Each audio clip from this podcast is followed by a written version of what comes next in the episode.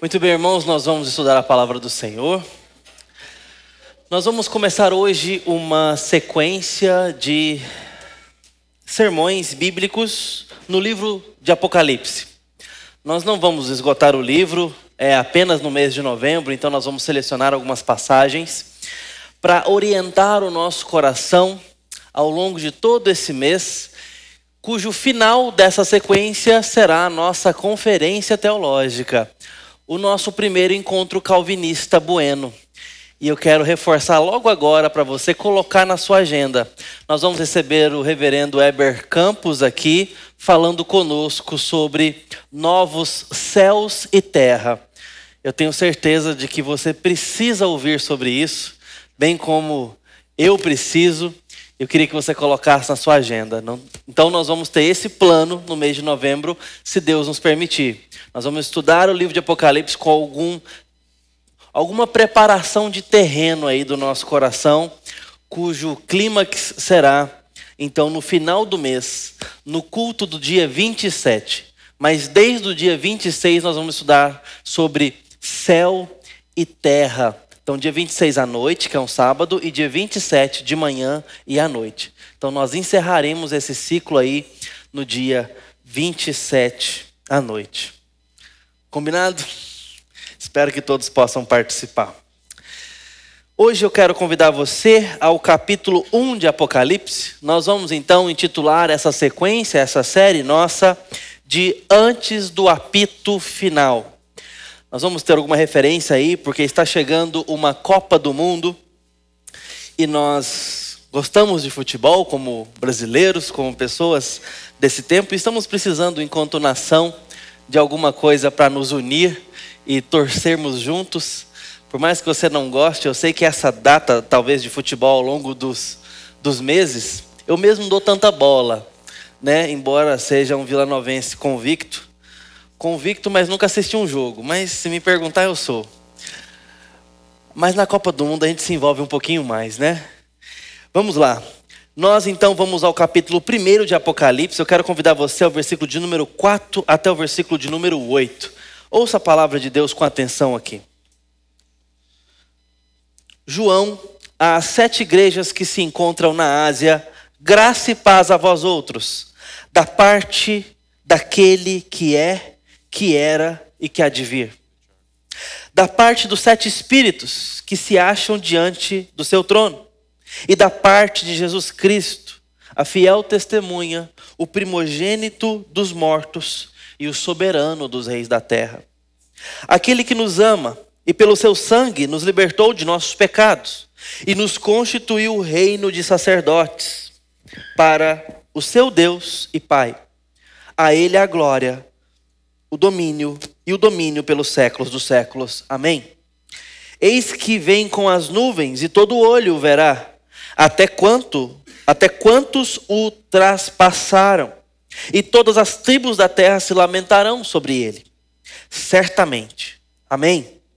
Eu sou o alfa e o ômega, diz o Senhor Deus, aquele que é, que era e que há de vir, o todo poderoso. Amém. Com a aproximação de mais um evento de futebol mundial, Muitos aí, certamente com alguma expectativa, esperam ver a seleção brasileira na final. Então imagine exatamente essa situação. Final de Copa do Mundo. De um lado, seleção brasileira. A seleção e o time que amadureceu ao longo dos jogos, de toda essa Copa, agora ajustada, não falta ninguém, está todo mundo ali ao longo daquele jogo. E do outro lado, a seleção argentina, uma das favoritas a o título final. Já estamos nos 46 do segundo tempo. O árbitro deu dois minutos de acréscimo. Já avançamos e o tempo voa. Está um a um. Tensos, já não tem mais pipoca que queiramos. A atenção já está toda focada naquele, naqueles segundos finais. O racha é bom, o bate-bola tá legal. todo mundo cansado, jogadores exaustos, não dá mais para fazer alteração. Faltam alguns segundos, o juiz já está no meio do campo. Já está preparado para que na próxima saída de bola ele apite o final do jogo. E então ainda nos coloque em mais tensão, levando para ou uma prorrogação estendida ou uma bola de ouro. O fato é que nesse momento, nesses segundos finais, certamente aqueles jogadores completamente compenetrados, com todo o seu coração naquilo ali. É a profissão, mas também é a representação da nação. A torcida está em peso ali no estádio. Querem a vitória. Antes do apito final. Mas se o apito chegar sem a vitória, não há mais nada o que fazer. Acabou. Só daqui quatro anos para tentar de novo. Como a expectativa do fim de uma partida, muitas vezes não temos em vista que o nosso jogo da vida está chegando no fim. Que o justo juiz já está com apito entre os dentes porque há mais de dois mil anos atrás disse que os últimos dias já haviam começado. Nós estamos vivendo o derradeiro do fim, os últimos dias. Desde então. Óbvio que agora, muito mais últimos são os nossos dias do que foram dos apóstolos, da igreja primitiva. Nós já estamos mais perto do fim. Sinais, desde então. De forma cíclica, vamos vendo sinais do fim. O fim se aproxima. A história caminha para um ponto final histórico. A história terminará. A eternidade, me entenda, recomeçará. Mas a história, o calendário, tem data de validade e estamos chegando nas suas últimas páginas. Isso te assusta? Você pensa sobre isso? É muito comum que não pensemos. É muito natural que evitemos esse pensamento. Se nós, muitas vezes, falo da, da geração mais nova aí, às vezes ficamos com receio de terminar um bom livro. O que será da minha vida quando terminar esse livro? Ou uma série de TV que você está gostando bastante. Nossa, falta só mais dois capítulos. E agora? O que eu vou fazer da minha vida depois que terminar essa série? Sendo um pouco dramático, claro. Porque a gente está na expectativa do fim. E por que ou como seria a nossa preocupação, tensão, se de fato, de fato considerássemos o fim da história de verdade? Como é que seria na sua cabeça?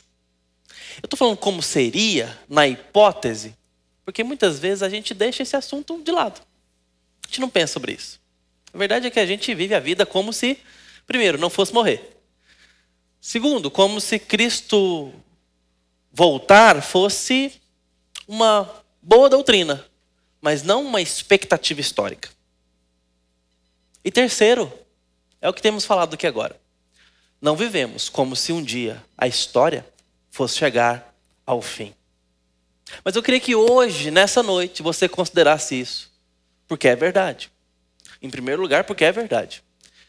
Em segundo lugar, e não numa ordem de importância, mas apenas de organização, porque a palavra de Deus quer nos preparar para esse dia, quer nos preparar para esse momento. Precisamos estar preparados. Precisamos pensar sobre isso. Precisamos de fundamentos para a perspectiva. É sobre isso que esse texto está dizendo. Aliás, é sobre isso e com esse propósito que o livro de Apocalipse foi escrito. Conhecendo os seus objetivos e alvos, e em segundo lugar, sua estrutura, não fica difícil entender essa literatura que tanto nos assusta pela sua diversidade ou aparente complexidade nos elementos, por mostrar números, cores, figuras míticas, fantásticas, como dragões, como seres angelicais completamente inimagináveis, por nos mostrarem pedras preciosas e uma realidade que nós não conhecemos, por essas linguagens múltiplas e figuras, a gente às vezes se assusta com esse livro. Os números aparecem tanto aqui que nos leva a uma tentação de fazer uma numerologia aqui, cada um com o seu código para desvendar. Mas a verdade é que essa literatura ela não é tão complexa assim. Só precisamos das ferramentas certas e da bagagem certa. Óbvio que nesse espaço de tempo aqui de um sermão, nós não conseguimos colocar tudo na mala para poder fazer essa viagem ao Apocalipse. Quem sabe o ano que vem nós não façamos uma jornada por todo o livro gostaria de fazer. E nos preparemos melhor. Hoje, eu queria apenas dar alguns fundamentos para que a gente entenda esta parte. A saudação e a respeito de quem João está autorizado a falar e por quem que é o mesmo ele está autorizado a falar. Para entender isso, eu preciso dizer algumas coisas. O livro ele se estrutura em três grandes fundamentos. Primeiro deles, linguagem do Antigo Testamento. Todo o livro vai usar a teologia veterotestamentária do Antigo Testamento. Todo ele vai usar essa linguagem para falar conosco. Então vai usar, por exemplo, a ideia de Jerusalém, vai usar a ideia do povo de Deus como feito debaixo de patriarcas, de discípulos, de doze tribos, de doze apóstolos. Vai trazer essa mensagem de volta, esses grupos, então, das tribos, dos apóstolos, dos patriarcas, de volta, vai trazer a ideia uh, das nações, vai trazer a ideia da aliança que ele fez ao longo do Antigo Testamento, vai trazer a ideia de tabernáculo, vai trazer a ideia de reino, vai trazer a ideia dos grandes símbolos da aliança para esse livro. Então, sem Antigo Testamento, eu não consigo embarcar no Apocalipse. Eu vou querer ressignificar cada novo elemento que aparece. E às vezes não é tão novo assim. Por exemplo, propiciatório, lá do tabernáculo, onde o sangue era derramado. Onde a oferenda era feita, a oferta de sacrifício, queimada para a fumaça subir. O lugar santo, isso é figura e elemento histórico do Antigo Testamento. Se eu não conheço isso, eu entro no Novo Testamento, aqui em Apocalipse, e quero dar significado para essas coisas. Por exemplo, fala que o anjo está com um propiciatório de ouro nas mãos e coloca muito incenso e queima para a fumaça chegar diante de Deus e há um silêncio, cerca de meia hora. A gente já quer imaginar que bacia é essa e tal. Está falando lá do Antigo Testamento. Na propiciação que era feita com os animais. Então a gente precisa, em primeiro lugar, do Antigo Testamento. Em segundo lugar, a estrutura. A estrutura é muito importante. Esse livro ele vai se repetir por pelo menos três grandes vezes. Três vezes ele se repete. Ele explica as coisas de uma forma, depois volta nos mesmos elementos, explica de uma forma diferente e um pouco mais abrangente. E faz isso mais uma vez. Então você vai ver pelo menos três vezes falando do trono de Deus, pelo menos três vezes falando do novo céu e da nova terra, pelo menos três vezes falando do grande juízo. E estas vezes que vão se repetindo cada vez mais abrangentes e com viés diferente. Mas ainda, dentro da estrutura de repetição, nós temos uma estrutura numerológica. Sim, existe uma numerologia dentro de Apocalipse.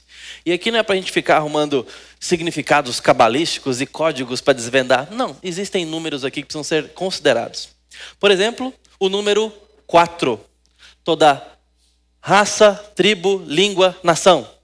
Os quatro cantos da terra. Os quatro seres viventes sobre a terra. Toda vez que o número 4 aparece, ele está falando da terra criada, da criação. O número 7, por exemplo, toda vez que o número 7 apresenta, aparece, ele está falando de Deus e de algo da parte de Deus que reflete a sua santidade. Os sete Espíritos de Deus, sete chifres no cordeiro, sete olhos. Então, o sete é algo atribuído a Deus, então vem de Deus. Em contrapartida, tem dois números que falam do diabo: o seis, por exemplo, e o, o número onze. O 11 aparece menos, mas o 6 aparece mais. Até que quando vai falar da marca da besta, esse é o mais conhecido, né? 666. Mas o 6 aparece para falar de coisas vindas de Satanás, o anjo caído. E o 11 também. Agora, o 11 também faz referência em contraste com o número 12, que também se refere a Deus. Mas agora não Deus, ele. Sim, o que ele faz na terra. Então, doze tribos, doze apóstolos, ou os 24 anciãos, porque é múltiplo de doze, ou os 144 mil salvos, múltiplo de doze. Então, o doze fala sobre o povo de Deus, o que Deus fez ao reunir o seu povo. O 12 fala da completude, portanto, que não falta ninguém. Então, 144 mil, os 12 anciãos, os 24, o, o, a, as 12 tribos, os 24 anciãos. Fala então dessa completude, está todo mundo aqui. Não é que é 24 literalmente, foi na história. Ali é figurativamente para apontar para a realidade. Mas tem mais um número importante, eu paro aqui com os números para nossa cabeça não ferver, já tem muita fumaça aí. O número 3. O número 3 é muito importante porque ele vai falar de características divinas e de uma forma um pouco mais ampla, a, mai, a, a maior parte delas, sobretudo, tendo Cristo no centro, bem como a Trindade sendo referida no número 3. E é justamente o número 3 que eu queria que você prestasse atenção agora. Porque toda vez que o autor mencionar alguma coisa de forma tríplice, muito provavelmente, muito provavelmente, ele quer nos falar sobre a identidade trinitária do nosso Deus, Deus triuno, Deus Pai, Filho e Espírito Santo, bem como a sua obra. E quando fala da obra, está falando de passado, presente, futuro. Pelo menos aqui a gente leu várias vezes e eu vou destacar isso para os irmãos.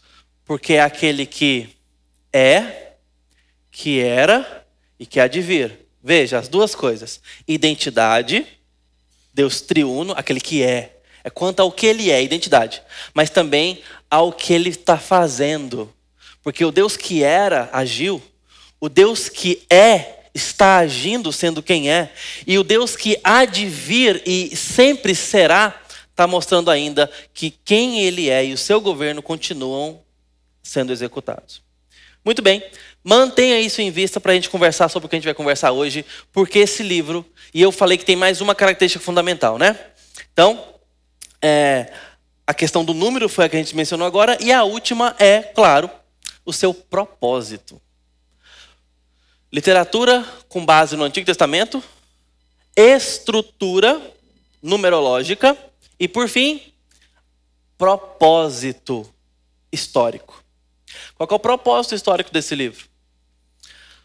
Consolar a igreja perseguida, orientar a igreja perseguida e dar esperança e perspectiva para a igreja perseguida. Qual era a igreja que está aqui? A igreja do final do primeiro século, 96 a 98, mais ou menos, depois de Cristo. Império de Domiciano, rei ali, né, é, governante do Império Romano. Domiciano que exigiu culto ao imperador. Se dizia Dominus et Deus, Senhor e Deus, pedia culto ao povo. E aqueles que não queriam cultuá-lo como Deus, obviamente eram perseguidos. No caso de João, para que não virasse um mártir, ali já aprenderam que não dá para matar cristão, esse negócio faz é piorar para o lado deles. Então eles calam João.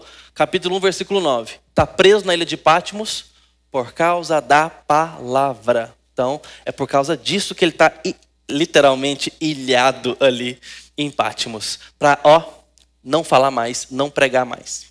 Deus então agora quer orientar a igreja que ficou sem seus líderes. Não tem mais Jesus visível, não tem mais os apóstolos ali orientando eles. A igreja agora não sabe o que fazer. O Estado está governando contra a igreja. O Estado tem autoridade e está contra o evangelho, contra a igreja. Calou os seus líderes, calou os cristãos. Eles não têm mais direito de pregar, eles não têm mais direito de se reunir e fazer culto. Pense, esse é o governo naquele momento. Nós muitas vezes tememos muito governos assim no nosso tempo. E vemos isso acontecer, às vezes, pertinho da gente, aqui na América Latina, e às vezes, mundo afora, a gente vê isso acontecendo. Lugares onde não se pode pregar o cristianismo. Lugar onde a igreja cristã, seja ela de viés católico ou protestante, não é permitido. Nós temos, por exemplo, indo para o mundo asiático, vários exemplos. No mundo ali árabe, a gente tem vários exemplos onde não se pode bem como com viés agora não só religiosos, mas também políticos. Existem vieses ao longo da história que são contra o cristianismo. Com qualquer honestidade de pesquisa, nós vamos identificar isso. Esse é o caso antigo, onde Roma não queria paz com o cristianismo. Foi diferente há um tempo atrás, no reinado, estou falando reinado, mas é um império, né? No governo de. É, Nero, por exemplo, a gente teve mais uma, mais uma, mais um, uma perseguição. Mas você tem, por exemplo, o reinado de Constantino. No tempo de Constantino houve uma trégua. E entre esses dois governos que a gente está mencionando aqui, Nero e Domiciano, a gente teve também uma trégua, teve uma paz. E nessa paz, as rua, as ruas, não, as avenidas foram feitas, aliás, as estradas, melhor dizendo, as estradas foram construídas. Houve um tempo que é chamado de Pax Romana. Nessa paz, nessa trégua, onde o cristianismo não foi perseguido, as coisas avançaram. Os apóstolos, Paulo, por exemplo, ele viajou muito nessas estradas. Inclusive, antes de Nero, essas estradas foram feitas e Paulo mesmo usou bastante dessas estradas. Com a chegada de Nero um pouquinho depois, o próprio Paulo vai ser bem perseguido, inclusive já. Dali para frente a gente tem mais um tempo de trégua e depois agora vem Domiciano. E ele quer agora superar o seu antecessor com uma perseguição ainda mais ferrenha, querendo calar ou mesmo extinguir a visão cristã no seu tempo. Essa é a realidade. E aí, o que a igreja faz no momento desse? Acabou a esperança? Afinal de contas, precisamos de autorização dos governantes para pregar a palavra? Olha, a gente precisa se a gente quer fazer sem ser incomodado. Mas e se nos incomodarem? E se nos proibirem? E se nos colocarem contra a parede entre escolhermos obedecer a Deus ou os homens? Naquilo que diz respeito ao culto a Deus, a pregar a palavra, eu não estou falando de minúcia, estou falando de coisa bem grande coisa clara do nosso testemunho cristão e nossa missão. A igreja primitiva estava em dúvida sobre o que fazer. E por que a dúvida? Porque se desobedecesse o imperador, você morria. Se você era uma pessoa desconhecida, certamente você morreria. No mínimo, apanharia e seria separado da sua família. E no máximo, morreria. Tá? Isso era claro. O que a gente faz no momento desse? Difícil. Eu tinha um colega no seminário que ele falava assim: olha, tem crente que gosta de fazer teatro, né? Que tá, já viu essa clássica nossos acampamentos aí do passado? Não é da minha época, não, é antes da minha época. Tem uns aqui que vão saber bem do que eu estou falando. Que era assim, a, como é que chamava? É sketch, né? Do acampamento. Tava no meio do culto ali, às vezes no culto da igreja. Aí combinava com algumas pessoas, às vezes irmão, aqueles irmãos mais mau elemento, tem uns irmãos que são mais, mau elemento, né? O primeiro tem cara. Aí era para chegar encapuzado na igreja e trancar as portas e falar: se você não negar Jesus agora, não sei o quê, sabe desse negócio? Já viu isso acontecer? É teatro. Só que a igreja não sabe. É o pastor ali querendo dar uma pressionada nos irmãos. e aí, péssimo, né? Mas aí acontece que isso acontecia em acampamento, acontecia por aí. Se você for na internet pesquisar, você vai ver isso acontecendo nas igrejas aí. É, eu acho que não funciona nada, mas eu lembro de um colega de seminário falar assim: Olha, se de fato acontecer um negócio desse, eu nego de boa. Né, nego de boa. Uma coisa é eu e Deus, outra coisa é o que o cara quer ouvir. Fala, rapaz, miserável, você tem um raciocínio aí. Tá meio cretino. Mas. e era a nossa conversa, é, nossa não, né? Ali na sala de aula, e ele falava isso assim, que não, tem nada, tem que negar mesmo, tem que negar e. e uai, vou, vou, vou perder a vida. Aí eu lembro do, do nosso amigo Josimar Bianchi, né, cantor, ele sempre repete uma frase é, que ele escutava lá para as bandas de Minas: é melhor morrer do que perder a vida. E isso faz sentido, gente. É melhor morrer do que perder a vida. Para e pensa por um segundo. Tem diferença ou não tem? Morrer é morrer. Perder a vida. Ganhar a vida. A gente ganha a vida estando, a vida estando vivos. Jesus promete nos dar a vida enquanto estamos vivos. Nos fala de vida abundante enquanto estamos vivos. Então tem formas de não viver mesmo estando vivos. E tem formas de perder a vida além de morrer. Claro que estamos levando para uma dimensão escatológica de salvação ou de não salvação do futuro, da eternidade. A igreja está aqui agora diante dessa situação. Está sendo pressionada a negar a Cristo ou a deixar de obedecê-lo. Também tem diferença. Talvez nós jamais teremos que fazer algo tão simplista como dizer uma frase: não, eu nego ou eu não nego. Talvez nunca sejamos pressionados a uma frase simplista dessa. Mas convenhamos, somos pressionados todos os dias pelo mundo, pelo diabo e pela carne a negar a Cristo. E talvez tenhamos negado a Cristo mais vezes do que conseguimos lembrar. Quando nós negamos a Cristo, quando nós não obedecemos a Cristo, quando nós falamos não para o seu caminho, para o seu jeito, para a sua forma, quando nós deixamos de obedecê-lo, e isso vai começando a amadurecer em nosso coração, o quanto precisamos de fundamento e perspectiva como esses irmãos, para deixarmos de desobedecer a Cristo. Isso numa esfera espiritual. Agora, numa esfera pública, volta a pergunta: e quando a autoridade vem sobre nós e nos faz e nos pressiona a não obedecermos a Cristo mais? Fala, vocês não podem mais abrir a igreja, vocês não podem mais pregar o evangelho, vocês não podem mais fazer coisas cristãs publicamente, apenas privadamente. Claro que isso é uma desobediência a Deus. Ele nos ordenou que congregássemos. Ele nos ordenou que fôssemos pelo mundo inteiro, pelas ruas e vizinhanças e pregássemos o Evangelho. Ele nos ordenou que dessemos testemunho da Sua palavra e de Cristo Jesus. Se deixarmos de fazer isso, estaremos obedecendo o nosso Senhor e negando a identidade que Ele nos deu e missão. Missão essa estava valendo para esse povo e Deus quer orientá-los. Então, quando a gente vai ver a estrutura que nós temos aqui, é uma estrutura do número 3 para orientar aquele povo, para dar fundamento e perspectiva para aqueles irmãos. Eu tenho certeza que isso pode ser útil para nós hoje. Que esses alvos estão aqui para falar comigo e com você hoje também. Vamos investigar então a estrutura tríplice que está aqui, rapidamente. Veja, ele, quanto à sua autoria, João diz: João, às sete igrejas que se encontram na Ásia, graça e paz a vós outros. E então ele começa a fazer a sua tríplice significação. Da parte daquele que é, que era e que há de vir. Segundo bloco. Da parte dos sete espíritos que se acham diante do seu trono e da parte de Jesus Cristo, fiel testemunha, primogênito dos mortos e soberano dos reis da terra. Cada bloco, três características, ainda tem mais. A glória e louvor a Ele também tem uma estrutura tríplice, João já fala sobre isso. Ele é o que nos ama. É o que pelo seu sangue nos libertou dos nossos pecados. E por fim, nos constituiu o reino de sacerdotes para seu Deus e Pai, ou seja, como propriedade. Reino, sacerdote e propriedade.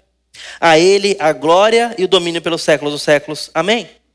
Ainda fala da volta de Cristo, porque essa igreja precisa ser preparada com a perspectiva. E esse Cristo é o que vem com as nuvens. Todo olho verá, mesmo os que os trapassaram, traspassaram, e todas as tribos da terra lamentarão sobre ele, certamente amém. E ainda diz que por fim ele é o alfa e o ômega, diz o Senhor. Quem é esse? Aquele que é, que era e que há de vir. O Todo-Poderoso. Veja, por toda essa estrutura de apresentação, de fundamentação do livro, nós temos aí uma tríplice referência.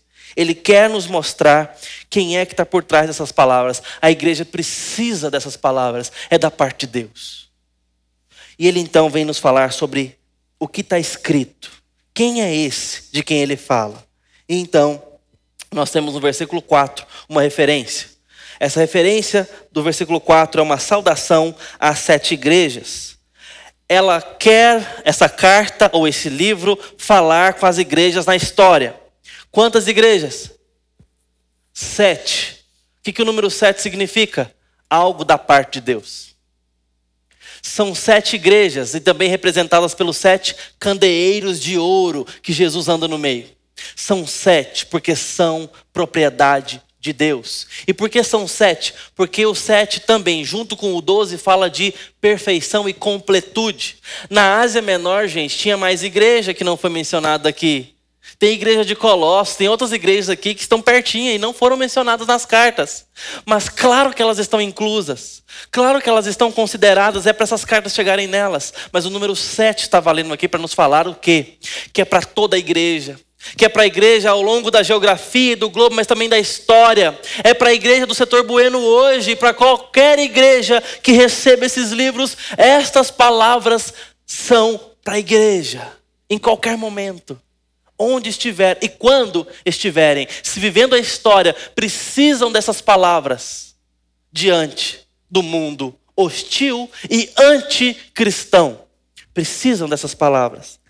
E o que é que ele tem para dizer para a igreja que está perseguida, desconstruída, derrubada, sem vigor? O que ela tem para dizer dessa igreja? Graça e paz. Parece ser uma saudação bem corriqueira, e é mesmo, mas não sem significado. Queridos irmãos em sofrimento, graça e paz a vocês. Da parte do Deus Trino, da parte do Todo-Poderoso, graça. Não depende de quem corre, nem do vigor de vocês. Vocês que estão a ponto de desistir, graça. É tudo que precisamos ouvir no tempo de fraqueza. Graça sobre vocês paz. Mas como teremos paz diante dessa guerra, diante dessa perseguição?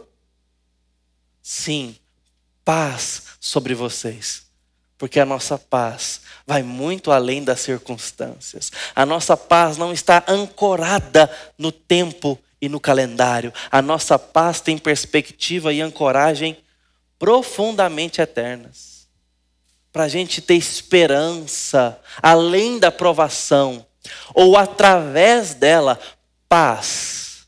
Paz que nos faz encarar dureza, dores, sofrimentos, com o coração, ainda que dorido, em paz. A nossa paz não é explicável pela lógica, pela ciência, muito menos pela antropologia. Nós não temos uma equação que explica a nossa paz. Ela é sobrenatural. Ela é uma questão de convicção no coração, que o Espírito Santo nos testifica graça e paz, apesar das circunstâncias. Ainda que eu ande pelo vale da sombra da morte, não temerei. Eu vou estar em paz, porque o Senhor está comigo. Mas eu vou andar pelo vale da sombra da morte. Deus não nos livra dele, mas nos dá graça e paz. Isso muda muita coisa. Essa é a primeira coisa que é dita para aquela igreja perseguida. Segunda coisa que é dita para aquela igreja é que quem é que está manifestando graça e paz? Aquele que era, que é e que há de vir. Esse Deus que esteve na história e viu tudo, não só viu como conduziu. É um Deus que sabe como é que chegamos onde chegamos. É um Deus que rege. É um Deus que não precisa ser atualizado. Senhor, eu preciso te contar como é que foram as eleições no Brasil. Eu preciso te contar como é que aconteceu lá na igreja. A gente não precisa contar para o Senhor. A gente não precisa contar sobre os trâmites da história, sobre como foram na, foi nas guerras, como foi nas outras eleições, como foi em outros momentos tão delicados da nossa história, momentos que mancham o nosso testemunho, momentos que nos dão algum vigor, Nós não precisamos atualizar o Senhor, embora devamos levar tudo a Ele em oração, isso é outra história.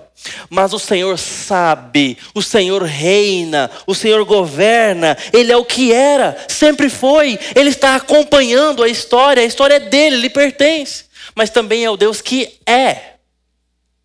Às vezes nós não temos dificuldade de entender um Deus que esteve na história. Ah, o Deus de Abraão, o Deus de Moisés, o Deus de Paulo, o Deus da minha avó. Mas às vezes nós temos dificuldade de entender um Deus da minha vida. Um Deus que está presente hoje, um Deus que está reinando hoje, porque hoje aí é diferente. Porque é o meu jogo que está em campo. Aí eu quero saber cadê Deus. Porque eu não estou vendo. Ou porque as coisas não estão sendo como eu gostaria. Aí eu perco de vista. Aí eu tenho mais dificuldade de encontrar Deus na minha história do que de vê-lo no passado, de vê-lo na história da minha família ou mesmo na história da igreja, do povo dele. Mas na minha história, às vezes, eu perco mais de vista. A história em Gênesis relata ali no final do livro a história de José. Você conhece bem essa história. José é uma vida desgramada. Ele é vendido como escravo, os compradores vendem ele depois, ele vai depois virar servo dentro da casa do seu patrão, ele é injustiçado pela mulher, ele vai preso depois de ter sido vendido pelos irmãos. É uma vida realmente de injustiça, de perrengue. Esse cara, nesse tempo todo, está ali vivendo a vida dele. A gente não escuta muito o que está passando na cabeça dele. O autor ali não nos coloca dentro da cabeça do José, mas nos coloca dentro da cabeça de Deus. Porque ele vai nos contando com alguns nós na narrativa, com a seguinte frase: E Deus era com José. E os irmãos pegam o menino e jogam dentro do poço, da cisterna. E Deus era com José. E o cigano compra o menino e vai vender o menino lá na lá para as bandas do faraó. E Deus era com José. Gente, eu mencionei cigano aqui, vou retirar a fala, que é uma fala muito preconceituosa. Tá? Meu irmão falava que me vender para cigano quando eu era criança, eu fiquei com isso na cabeça. Nós temos uma comunidade querida aqui em Goiânia de cigano. Estou retirando a minha fala, tá? ele falava que ia trocar, me trocar para um tacho de cobre, que minha mamãe queria um tacho de cobre, que ele ia me vender. Meu irmão mais velho, vocês entendem como é que funciona. Vendeu lá para os mercadores. E Deus era com José. E depois ele vai preso, injustiçado lá pela patroa. E Deus era com José. Mas, gente, como é que é esse negócio de Deus presente? Uai, Deus me livre de Deus presente então, mas Deus comigo, isso é desse jeito. Então, tá tudo certo. Deus está conduzindo a história.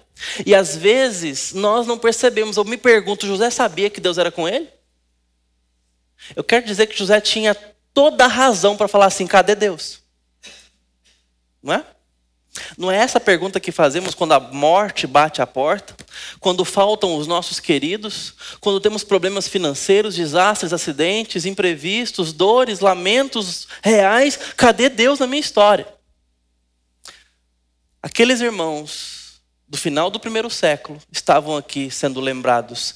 Deus é com você agora. Agora. Eu sei que vocês estão no mais profundo poço do vale da sombra da morte, historicamente falando, mas Deus é com você. E quero te dizer mais uma coisa: Ele será para sempre. Quem está com Ele está no rumo certo. Certo, não apenas de correto, mas certo de garantido. Esse barco não naufraga. Ele chega onde precisa chegar. Ele era, é e sempre será. Mas também é aquele que há de vir. E fala desse Deus que se move, que se mexe, um Deus que está em movimento. Um Deus que fez, que faz e que fará. Um Deus que não deixa nada, não deixará nada inacabado. Nada pelo meio.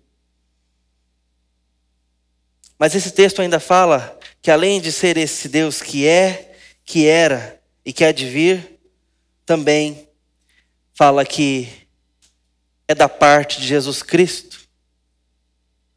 E a obra de Cristo está completamente aqui. Esse Deus que é, que é e que era de vir é também o dos sete espíritos. Mas por fim, da parte de Jesus Cristo. Quem é esse Jesus Cristo? A sua obra está toda aqui para que o nosso coração finalmente seja orientado como desses irmãos. A fiel testemunha. O primogênito dos mortos, o soberano dos reis da terra. A fiel testemunha. A ideia de testemunha aqui é mártir na palavra grega. E a, a significância para nós ela é direta. Porque Cristo não apenas é quem sustenta a ação no tribunal de Deus como testemunha, como quem ali está pagando o preço de testificar no próprio corpo o que está acontecendo na redenção cósmica no tribunal de Deus, para se houver algum perdão para ser dado, tem que ser pago. A testemunha está ali para garantir isso, que também é chamado de advogado perante o tribunal de Deus. Ele está ali como testemunha fiel. Ele não negocia a sua verdade. Mas também a ideia de mártir está incluso aqui, porque do que ele é testemunha, ou melhor, o que é que ele testifica, inclusive no seu próprio corpo? O pagamento. A morte que substitui, o preço que foi pago o sangue que cobre a vida dos injustos para que sejam justificados, do não povo para que seja meu povo, de gente órfã espiritualmente para filhos queridos e amados de Deus, criados para a sua própria glória. Como que isso é feito? Como que desse ponto nós pulamos esse abismo da morte para a vida? O mártir, o sacrifício, o pagamento do preço a fiel testemunha. Mas também o primogênito dos mortos. Meus irmãos, nesse momento a igreja estava sendo perseguida. E eu mencionei morte. Sim, tinha gente morrendo. Tinha gente morrendo, ainda que não negasse, a, ainda que é, fizesse o que o, o governo queria. Tinha gente morrendo, ainda que negasse a Jesus Cristo. Porque nós estávamos diante aqui de uma tirania. Nós estávamos vivendo algo aqui, por exemplo, o antecessor de Domiciano colocou crente amarrado nas ruas e botou fogo. Nero gostava de fogo, né? Botou fogo para iluminar as ruas. E ainda colocou culpa nos cristãos daqui lá. A história nos conta isso. Domiciano vai além de Nero. Imagina o que estava acontecendo nesse tempo. Imagina o que aconteceu nesse tempo. A história nos conta boa parte disso. Os livros nos contam boa parte disso. Espancamentos e mortes por causa do nome de Jesus Cristo. E nesse caso, os irmãos mais velhos nossos aqui precisavam ser orientados sobre morte. Nós acabamos de passar por uma pandemia onde pessoas morreram, muitas pessoas morreram. Mas a gente não precisa de uma pandemia para lidar com morte. A gente lida com morte o tempo todo. Lá em casa, minha sogra querida atravessou a pandemia, mas não sobreviveu a um câncer logo depois. A morte bate a porta o tempo todo. A gente precisa aprender a lidar com ela. Mas aprender a lidar com ela não é que ela vai ser aceitável ou fácil. A gente precisa aprender sobre ela para lidarmos com ela. E o que é que é ensinado aqui para aquela igreja que estava vendo a morte acontecer o tempo todo? Jesus Cristo é o primogênito dos mortos. O que, que isso significa? Ressurreição. Significa não que ele foi o primeiro a ressuscitar, porque não foi. Lázaro ressuscitou antes de Jesus Cristo e outros nem passaram pela morte está falando sobre o primeiro a ser ressuscitado em glória. Lázaro ressuscitou, eventualmente morreu. A filha de Jairo ressuscitou, eventualmente veio a morrer. Nossos parentes queridos de repente podem ser ressuscitados aqui na história, se Deus quiser, mas eventualmente morrerão de novo. Jesus é o primeiro de outra ressurreição. Ele veja, primeiro, não único, o primeiro a ressuscitar com o corpo glorificado. Sabe que corpo é esse?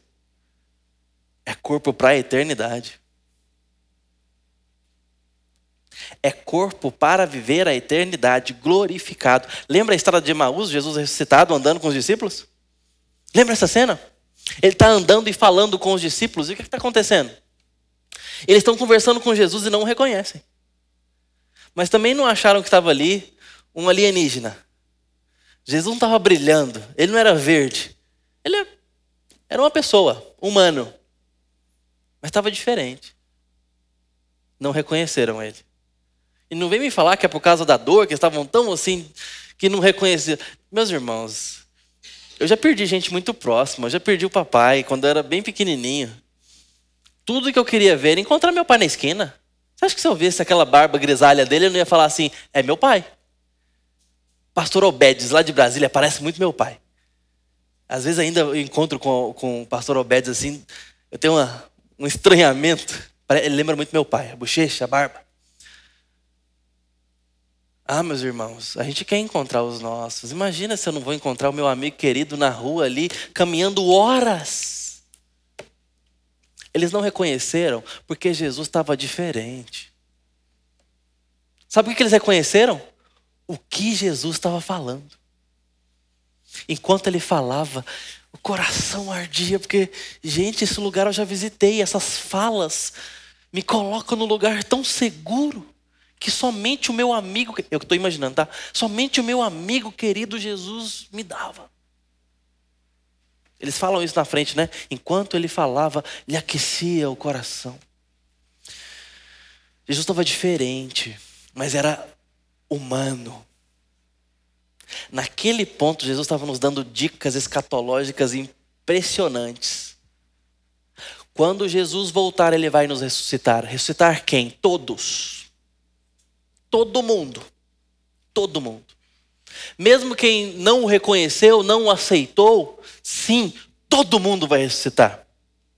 Uns para condenação, outros para a vida eterna. Mas todo mundo vai ressuscitar.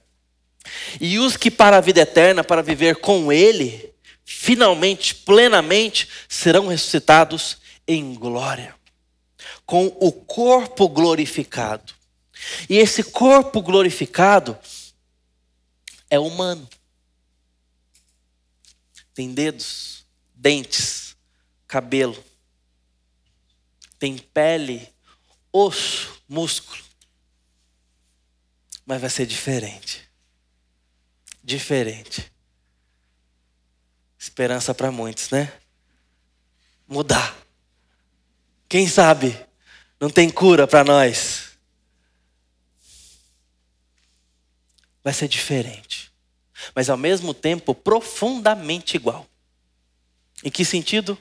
Humanos, para uma realidade que já conhecemos, mas nova, curada, sarada, sem mal, sem pecado, livres do choro, livres da dor, livres da pena, livres do mal, livres de tudo aquilo que o o sábio disse que se faz debaixo do sol: livres, santos, amados, o primogênito dos mortos, a esperança além da morte.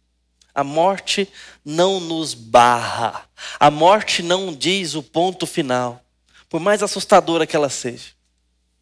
A igreja precisava ouvir sobre a vida além da morte. Mas por fim, ainda fala sobre o fato e a sua terceira característica dele ser o soberano dos reis da terra. Aquele que é a fiel testemunha, o primogênito dos mortos, é também o soberano dos reis da terra. Quem é que governa no final das contas? Quem é que de fato governa? Quem é que de fato reina? É por isso que quando os reis da terra se levantam contra a igreja, a igreja deve muito bem obedecer mais a Deus do que aos homens. Porque esses reis prestarão contas ao soberano rei. E eu estou falando de algo final, profundo. Nós devemos nos guardar em Cristo. E em Cristo somente. Prestar contas a Cristo. E a Cristo somente, no sentido de depositarmos a satisfação do nosso coração. O guia da nossa vida, escolha, testemunho, esperança, fundamento em Cristo. Ele é o nosso governante. Para além de qualquer governo, ele reina. E devemos nos apegar a isso, além de toda conta, para vivermos nossos dias. Para sobrevivermos. Para, de fato, vivermos, escolhermos, agirmos. Para termos identidade histórica, perspectiva histórica e para além da história. Porque Ele é o soberano dos reis da terra. Debaixo deles estão todas as autoridades, e não apenas da terra, mas do mundo espiritual. As potestades e autoridades malignas espirituais estão debaixo de Deus. Essas três verdades estão juntas para nos dar esperança num tempo difícil e em qualquer tempo. Aquela igreja precisava ouvir isso. E termina dizendo: que este que governa, a fiel testemunha, o primogênito dos mortos, o soberano dos reis da terra, é também aquele que nos ama. É aquele que pelo seu sangue nos libertou dos pecados. É aquele que nos conquistou como reino de sacerdotes para Deus. Em outras palavras, nisso ele prova o seu amor para conosco, em ter nos dado Cristo Jesus para morrer pelos nossos pecados. Esse que governa te ama e não está brincando com a sua história. Ele está bem intencionado. Essa é uma palavra que a igreja primitiva escutou para ter esperança. Devemos tê-la também. Devemos receber essa palavra para ter esperança em todo o tempo sabendo que o apito final já está entre os dentes e os lábios do justo juiz. Os últimos dias estão se encerrando. E aqueles que depositam a sua esperança em Cristo, talvez, permita-me a analogia, como alguém escreveu sobre Éder Aleixo, há muitas copas atrás. O gol é de Éder. Esse foi, aliás, o terceiro gol brasileiro contra a Escócia no campeonato na Espanha de 82. É uma asa ou um pé? Súbito, como num raio, balé. Sobre o palco de grama, ele avança, corre, dribla ou dança. A bola é um misterioso imã que o atrai, ele toca de leve, e ela, em suave parábola, lá vai. Como se a trave fosse um ramo onde pousar. É um pássaro que sobe e docemente se aninha nas redes, devagar. O goleiro não crê no que vê e o acompanha, e acompanha seu voo, desolado, preso ao chão, enquanto em coro, num glorioso grito de gol, explode a multidão. É gol de Éder. A glória de um belíssimo momento de final de campeonato não pode se comparar com a glória das trombetas que soarão para o retorno do Rei dos seus amados súditos. Um dia nós nos encontraremos com o nosso Senhor e precisamos esperar por esse dia. Esse dia será glorioso para aqueles que estiverem em Cristo Jesus. Você está em Cristo Jesus? Você pode dizer isso? Eu amo a Cristo Jesus e sei que Ele me ama. Eu sou dele e Ele é meu. Você pode dizer isso? É verdade na sua vida? É mesmo? Você acredita nisso? Ou você tem dúvida? É muito importante que, se você tem dúvida, você assuma a sua dúvida. Para você não se enganar e não ser pego, colocado à esquerda do Pai que disse: Nunca os conheci. Apartai-vos de mim, bodes. Nunca os conheci. Mas, Senhor, fiz isso e aquilo no seu nome. Nunca os conheci. Não se engane. Tem dúvida? Vai a fundo nessa dúvida, até saber a verdade, porque você precisa de Cristo. Antes do apito final. Vamos orar. Ó Deus bendito, no nome santo do Senhor Jesus, te pedimos que o Senhor nos pastoreie e guie como o Senhor pastoreou e guiou essa igreja. No nome de Jesus, te pedimos assim. E pedimos a bênção do Senhor sobre essa igreja. Que o amor de Deus Pai, Filho e Espírito Santo, aquele que era, que é e que há de vir. Tua igreja seja abençoada, hoje e sempre. Amém.